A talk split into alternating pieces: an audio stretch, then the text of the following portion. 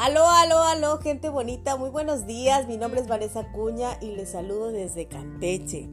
El día de hoy les traigo un tema que en lo personal fue algo que de lo cual tomé conciencia, porque al principio yo hacía cosas y no las terminaba y decía, ¿y por qué no las termino?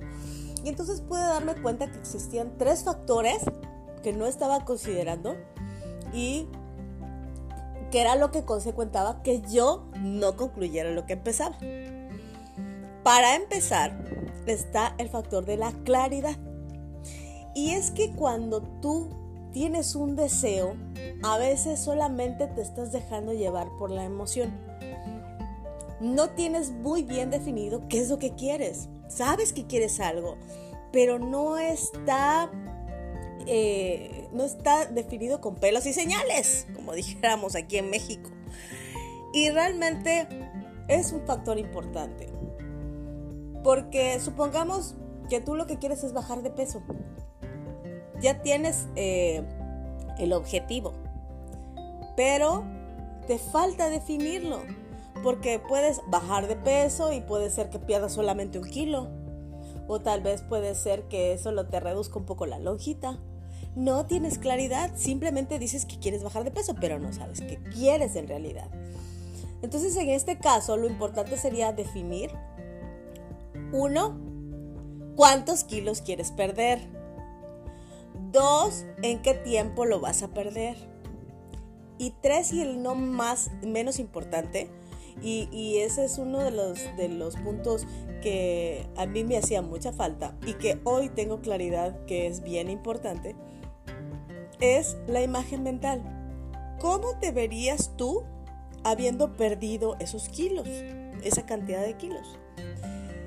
¿Cómo te sentirías tú sin esos kilos? ¿Qué estaría sucediendo a tu alrededor sin esos kilos? En la medida en la que tú tengas mayor claridad de tu deseo, de lo que quieres, en esa medida será mucho más fácil llegar al objetivo, alcanzar tu meta. Porque una vez tú lo tienes claro, en esa medida vas a ir por eso suceda lo que suceda. Porque lo deseas tanto y te, mantienes tan eh, enfocado y tan motivado que sí o sí vas a terminar por lograrlo.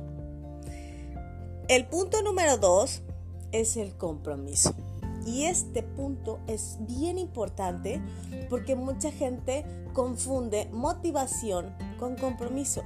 He escuchado N cantidad de veces cuando la gente dice, es que me falta motivación, es que necesito que me motiven. No, la motivación es efímera. Imagínate que tú quieres comprarte un par de zapatos que viste en un aparador que están divinos si eres mujer. Entenderás lo que digo si eres mujer las mujeres, eh, por lo menos eh, de manera personal, para mí, a mí me encantan los zapatos. Y entonces ves ese par de zapatos y dices, lo quiero, lo deseo, lo anhelo, porque estás muy emocionada por comprarlos. Y entonces ahorras, compras los zapatos y hasta sales de la tienda con los zapatos puestos, ¿sí o no?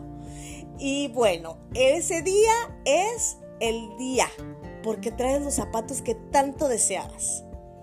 Al día siguiente es posible que le tomes fotos, que se la mandes a tus amigas. El día 3 es posible que digas, ah, bueno, me los voy a poner la próxima semana. No lo sé, conforme van pasando los días, esa emoción va disminuyendo. Porque la motivación es efímera, es temporal.